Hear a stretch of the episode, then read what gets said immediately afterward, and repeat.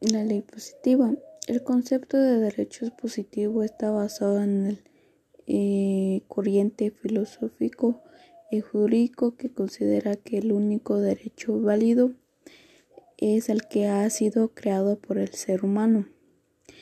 Eh, la corriente del entendido por la ley eterna ordenada en todo lo que existe en la naturaleza, es decir, se incluye bajo estos términos tanto las leyes de la naturaleza como las leyes de conducta, tanto las leyes científicas como las leyes humanas.